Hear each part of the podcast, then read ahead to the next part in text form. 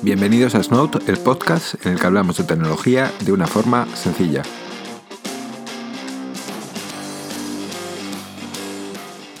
Muchos usuarios que navegan por la red utilizan contraseñas que son poco robustas y fáciles de adivinar para los ciberdelincuentes. El problema reside en que seguimos haciendo uso de las mismas sin ser conscientes de los peligros que esta práctica conlleva. Contraseñas como 12345 o password son algunos de los ejemplos de este tipo de claves sencillas, que más que aportarnos seguridad ponen en riesgo, todo aquello que estamos tratando de proteger. Entonces, ¿por qué seguimos utilizando contraseñas tan sencillas? Eh, el problema reside en la cantidad de claves y combinaciones que como usuario debemos recordar. Cada vez que tenemos que registrarnos en una web o creamos una cuenta, debemos pensar en una combinación nueva de caracteres y tenemos que repetir la misma contraseña sencilla de siempre para facilitarnos esta tarea. No es de extrañar, por tanto, que la creación de una nueva contraseña cada vez, que, cada vez nos supone una tarea más tediosa y repetitiva, y en muchos casos una molestia que preferimos evitar lo más rápidamente posible. Las contraseñas dejan de ser una herramienta de seguridad con la que, con la que sentirnos a salvo. Al final, los usuarios prefieren recurrir a, claves fáciles de recordar que son precisamente las las más vulnerables. Sin embargo, eh, por muy tediosa que nos parezca esta tarea, es fundamental para mantener a salvo nuestras cuentas y por tanto nuestra información. Los riesgos a los que nos enfrentamos son mucho peores que dedicar un tiempo extra a crear una nueva contraseña. ¿Cuál es el problema de no usar claves robustas? Un ejemplo real con el que comprender la magnitud del problema es el caso de un spambot un programa eh, destinado a la, a la, generación de correos basura o spam y envío masivo de los mismos. Estos correos llegan a nuestras bandejas de entrada afectando a millones de emails. Un estudio analizó las credenciales afectadas en busca de patrones de vulnerabilidad y descubrió que las contraseñas más vulnerables resultaron ser combinaciones sencillas, secuencias consecutivas, repeticiones de un dígito o palabras simples como password. Si queremos hacer un ranking de las más vulnerables, estas podrían eh, ser las siguientes.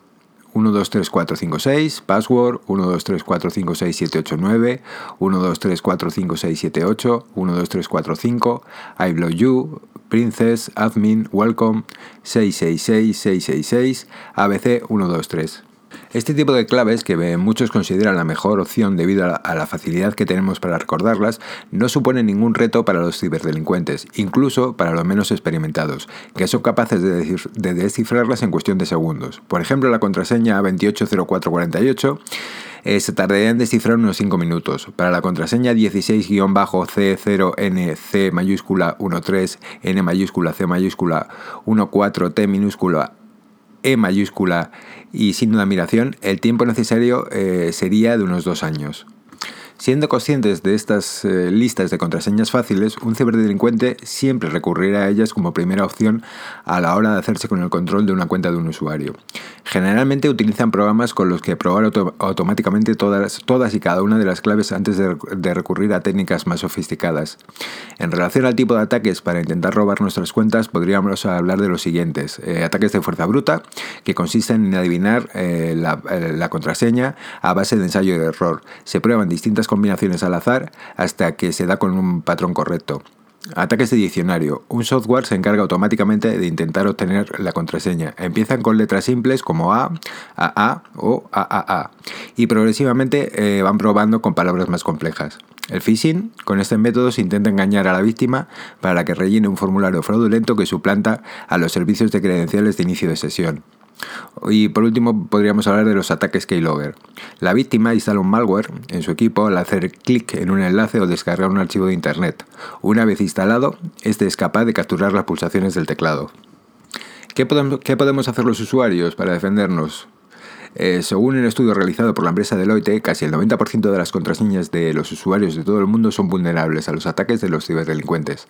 A modo de pronóstico, Dicho estudio defiende que algunas de las medidas que hoy en día consideramos como seguras a la hora de crear una contraseña, como utilizar una combinación de 8 dígitos de números y letras, alternar entre mayúsculas y minúsculas y recurrir a caracteres especiales no alfanuméricos, dejarán de ser eh, tan robustas como pensamos en poco tiempo. Es decir, los ciberdelincuentes serán capaces de descifrarlas sin demasiado esfuerzo. ¿Qué medidas de seguridad adicionales podemos aplicar? Tokens y dispositivos de autentificación. La única forma de mantener nuestras cuentas seguras sería la utilización de factores múltiples de autentificación o de verificación en dos pasos, a través de la utilización de tokens.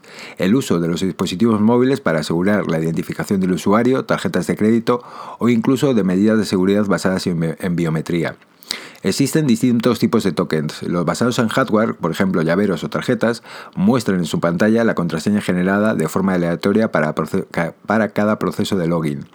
Realizan una operación criptográfica al pulsar un botón o conectar el dispositivo.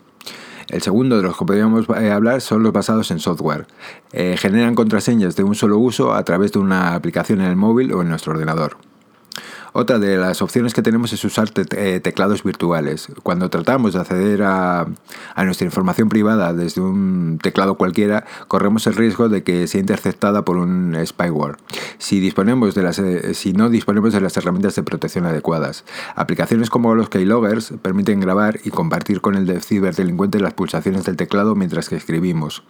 Existe una función denominada teclado virtual o teclado táctil que puede ayudarnos a evitar el robo de nuestros datos personales y creemos que nuestro equipo se encuentre infectado. Para ello debemos activar esta función en el equipo. Generalmente bastará con eh, utilizar el buscador de nuestro sistema operativo y encontrar la aplicación teclado en pantalla, teclado virtual o teclado táctil. Otra de las opciones que tenemos son los gestores de contraseñas. Disponemos de varias opciones con las que ordenar y categorizar nuestras claves, como es el caso de los gestores de contraseñas. Son herramientas utilizadas para almacenar y gestionar nuestras claves. Gracias a este tipo de herramientas se acabó el tener que recordar cientos eh, de usuarios y claves. Únicamente necesitaremos los datos de acceso del gestor de contraseñas para acceder al programa. Una vez dentro podremos organizar los usuarios y contraseñas de todos nuestros servicios como si de una biblioteca se tratase. Para terminar, te quería hacer una pregunta. ¿Utilizarías la, misma cerradura para varias puertas? Eh, supongo que nunca la harías. Pues lo mismo ocurre con nuestras contraseñas. Lo más recomendable es partir de una frase o palabra con la que nos sintamos cómodos y que no sea fácil de asociar a la cuenta o al servicio. Así, si tenemos varias redes sociales, podemos utilizar distintas combinaciones siguiendo una serie de pasos. El primer paso sería partir de una combinación de mayúsculas, minúsculas, números y algún carácter especial, como por ejemplo C0NTR4S3NA y el signo de exclamación. A continuación, para asociarlo a cada cuenta o servicio, eh, añadiríamos caracteres extra. Por ejemplo, si se quiere crear contraseñas para redes sociales eh, como Facebook o Twitter, eh, la contraseña quedaría así. Por ejemplo, para Facebook utilizaríamos eh, la F y, la K final y la incluiríamos en nuestra contraseña y quedaría de la siguiente forma. F0 ONTR4S3NA eh, signo de exclamación y K al final. Eh, la F y la K final hacen, eh, hacen referencia a Facebook, ¿vale? La primera y la última letra de Facebook. si esto lo trasladamos a Twitter sería algo parecido y la contraseña nos quedaría de la siguiente forma. T0, T C0NTR4S3NAR. con lo que hemos utilizado la T de Twitter al principio de nuestra contraseña y la R final de Twitter para el fin de nuestra contraseña. Hasta aquí el capítulo de hoy de Así de Fácil. Eh, puedes encontrarnos en nuestra página web que es www.asidefacil.es o en nuestra cuenta de Twitter, ADF Podcast. Si te ha gustado el episodio, por favor deja tus valoraciones y reseñas. Para nosotros es muy importante. Gracias por escucharnos y nos, volvemos a ver muy pronto en un nuevo episodio de Así de Fácil.